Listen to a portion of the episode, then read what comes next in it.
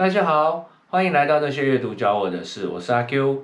之前我们有聊到日本下流老人工作到临终，收入极低，没有足够存款，社会性孤立的状况，还有老后破产、独老时代这些高龄化社会所面对的挑战。那么，到底我们能做什么避免落入这样的处境呢？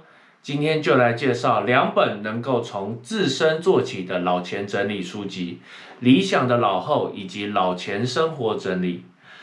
日本有一位精神科医师保坂龙，他因为工作的关系，长期接触到许多高龄者，也陆陆续续出版了许多关于老后生活的著作，像是五十岁开始优雅过好日子、幸福优雅的老后、愉快的老后。老后快事生活术，上流老人，三十三个下流老人的翻身日记，也包含今天所介绍的《理想的老后》这本书。《理想的老后》这本书副标题相当有趣哦，让你到老更幸福的人生整理术。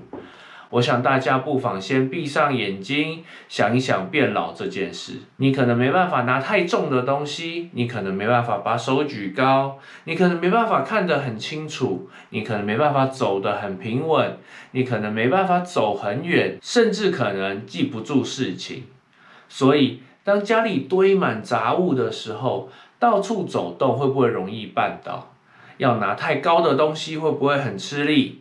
一次搬太多太重的物品会不会很危险？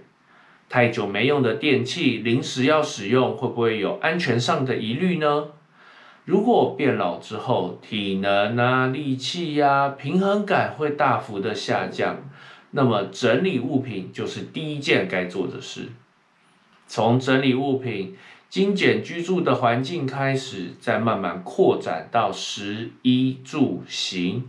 人际关系啦、娱乐啊、金钱这些面向，我想你可以慢慢了解哦。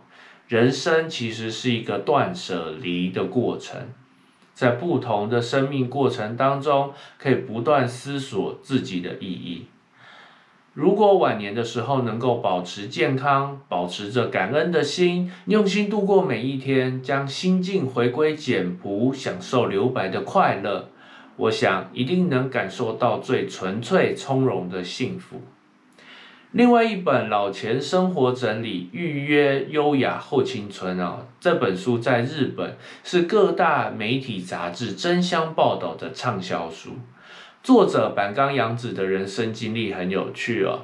他过去从事室内设计工作，在有一次参与无障碍空间的设计案之后呢，他开始注意到高龄者家中都有东西过多的问题，所以他开始提倡应该要在身体健康的时候呢，就要提早对居家环境进行老钱整理的概念。老钱生活整理，简单来说呢，就是预先做好老年生活的计划。从情感面啊、物质面啊、生活面啊等等面向，在还有能力的时候做安排、规划与整理。像是珍贵的物品该如何整理收藏啦，未来身体退化的居家空间规划、医疗安排啦，甚至是对自己身后事的想法等等。如果对未来都能预先规划，我想一定能让家人和身边的人安心。这本老钱生活整理预约优雅后青春，还搭配了相当幽默风趣的漫画，让人一眼就能理解。相信就算是没耐心的人都能够体会得到。这两本书以满分五分来评分的话，阅读的难易度两分，叙述都相当平铺直叙，容易理解。执行的难易度三分。如果你之前已经透过断舍离、简单生活，稍微体会到故中奥妙，相信执行起来应该没那么难。喜好程度五分。这两本书让我明白，应该要在还有能力的时候做出改变。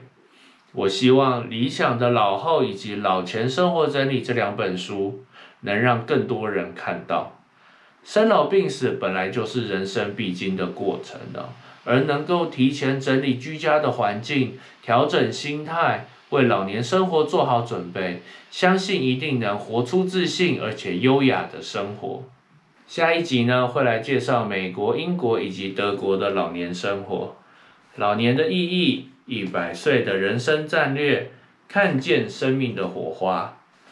这集到这边也该告一段落，喜欢的话记得按赞、分享、订阅，也可以留言分享你对这集内容的看法。那些阅读教我的事，我们下次见，拜拜。